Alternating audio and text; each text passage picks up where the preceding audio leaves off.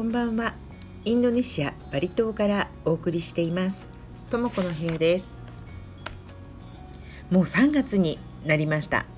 今日はある方とカフェで12時に待ち合わせをして、え、ランチの約束でしたがなんと7時間以上もお話は続きました。半年ぐらい前に3人であの別のメンバーでね3人でランチをした時に6時間堂々座り続けたっていう新記録があったんですけれども今日はさらにいや話しながらも長いな今日もう夜になってるのかななんてなんか外を見る暇もないぐらい白熱して7時間も話してしまったんですけれどもやっぱりねこんな時期に、えー、直接誰かと会って止めどなく話はあちこちにそれながら展開しながら話すっていいもんですね。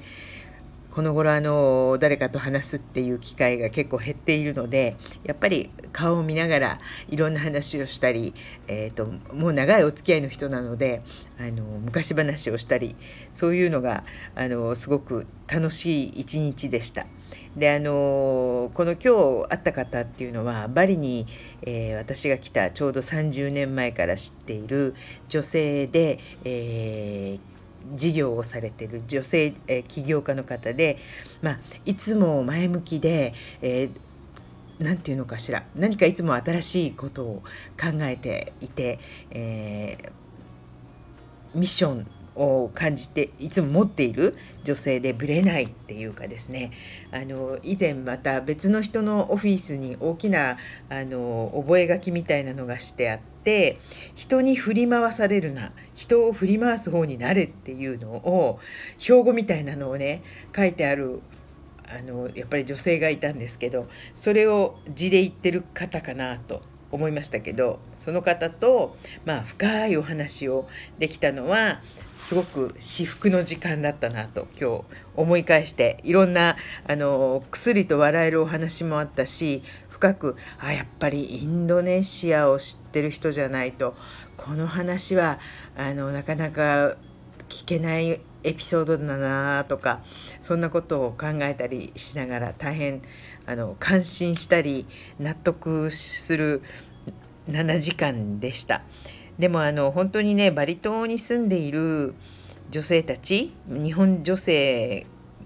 に限らずですねやっぱりすごく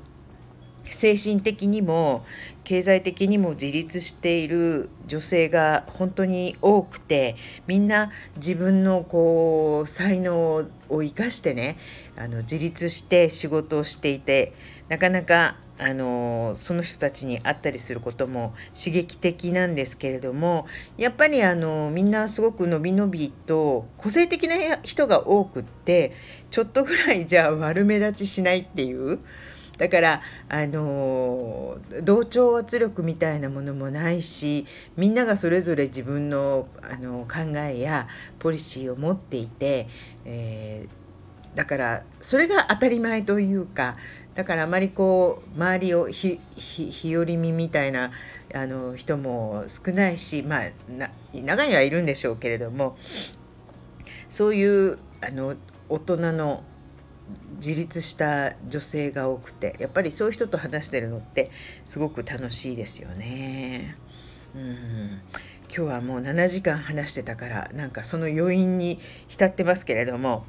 あのあさってはバリ島のニュピーの日なんですよねだから今日は帰りにちらっとあのニュピ明日は私ちょっとあの夕方からニュピの前の日っていうのはおごおごとかがあって夕方からちょっとなんか出かける雰囲気ではないので今日あのニュピの前々日の今日ですね、えー、ちょっと買い物をしてから帰ろうと夕方ぐらいには終わるので買い物してから帰ろうなんて思ってたんですけどやっぱり7時ぐらいまでお話は続いてその後今日はサヌールのグランドラッキーに行きましたけどいやー毎回そうですけど大変なことになってました。なんかそれこそ本当あの戦争でも始まるんじゃないかっていうぐらい毎年ニュピのそうですね34日前ぐらいかなはピークになるんですけどいつもはねあのうん、普段は私ティアラデワタに買い物に行くんですけどそのニュピーの前とかの買い出しに関してはやっぱり品揃えがすごく豊富なので。でもいつもそのとそこもねあのもう駐車場に入るのも大変。あのお店の中に入ろうにももうカートとかがあの出払っちゃってゼロになってるぐらいもうでお店の中もワンサワンサしてて本当に毎回行くたびに主人とね、あの買い出しに行くんですけど明日戦争が始まるみたいなこんなに混むんだねって言ってたんだけど今日はあのグランドラッキーって新しい方のスーパーでいつもはすごくあの整然としたスーパーなので